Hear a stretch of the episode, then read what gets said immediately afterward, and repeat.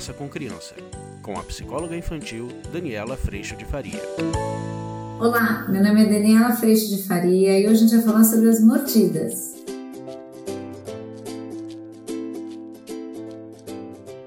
Oi, gente, hoje a gente vai falar sobre as famosas mordidas e como é que a gente ajuda a criançada nessa fase. Normalmente, as crianças pequenas usam das mordidas para resolver os seus conflitos, normalmente ligados aos desejos. As crianças querem o mesmo objeto ou querem brincar com a mesma coisa, e aí elas lançam ou do puxão, ou do empurro, ou elas nhact, dão uma mordida no amigo para conseguir pegar aquilo que elas querem. E normalmente essa mordida acontece até aproximadamente os 4 anos, 5 anos no máximo, quando essa criança ainda não desenvolveu outras habilidades de comunicação, ainda não tem o diálogo claro, ela ainda não tem a clareza de quais são os sentimentos que estão no seu coração para dizer, olha, pera um pouquinho, eu tô incomodado que você está fazendo tal coisa, eu queria brincar junto, você levou o amigo que eu estava brincando, ainda não tem toda essa clareza para colocar em palavras o que ela vem sentindo. Então ela usa da mordida como uma ferramenta para mostrar esse desconforto, mostrar esse desajuste com algo que ela não está gostando, com algo que ela não está curtindo.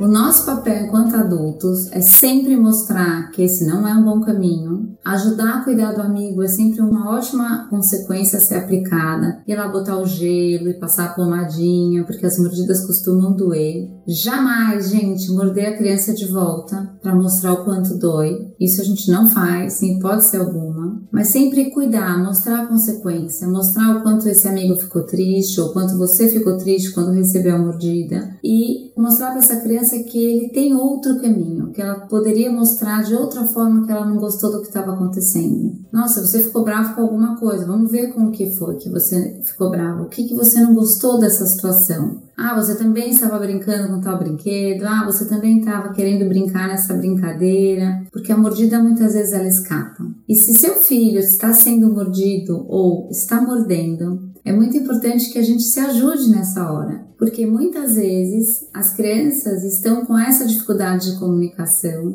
e os adultos entram numa grande aflição, querendo sim que as coisas se resolvam rapidamente e as crianças estão no processo de aprendizado. Por isso, os adultos nas escolas, professores, educadores, precisam estar muito perto das crianças nesses momentos para evitar que a mordida aconteça, para evitar que a mordida escape. Então, quando duas crianças que costumam usar da mordida ou do tapa para resolver seus conflitos estão indo em direção a um brinquedo, é importante que esse adulto chegue junto. Ah, vocês querem brincar com esse mesmo brinquedo? Vamos ver como é que a gente faz? Primeiro o João brinca um pouquinho, depois o José brinca um pouquinho, ou a gente vai brincar juntos, para que a gente possa ir desenvolvendo recursos para essas crianças poderem compartilhar.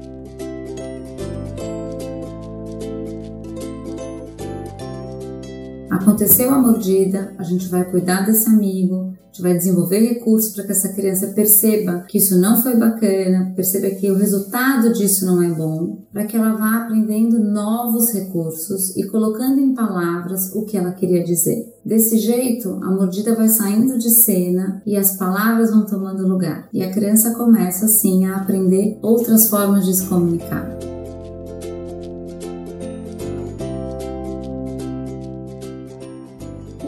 Onde a mordida também aparece, gente, é na expressão de afeto. Muitas vezes as crianças que amam demais, que são apaixonadas por outras crianças, chegam a morder de tanto amor. Eu já vi isso acontecer algumas vezes. Então é muito importante que a gente também ajude essas crianças, contando para elas que existem sim muitas formas de a gente demonstrar esse amor enorme, mas que a mordida não é uma delas porque a mordida machuca. Fazer também elas colocarem o gelinho, elas cuidarem, elas ajudarem no machucado, mostrar o machucado e mostrar quais são as formas da gente mostrar o carinho. O abraço sem esmagar, o toque gostoso, o carinho suave, para que essa criança também vá desenvolvendo novos recursos. A mordida ela não é nunca uma forma de demonstrar carinho. E o adulto ele é muito importante para que a criança desenvolva esse novo recurso, tanto do diálogo quanto na demonstração de carinho adequado, para que a criança possa se desenvolver de uma maneira adequada e saudável.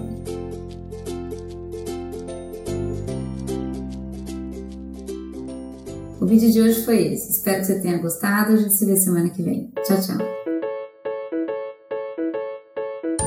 Você acabou de ouvir Conversa com Criança, com a psicóloga infantil Daniela Freixo de Faria. Mande seu e-mail para conversa@danielafaria.com.br.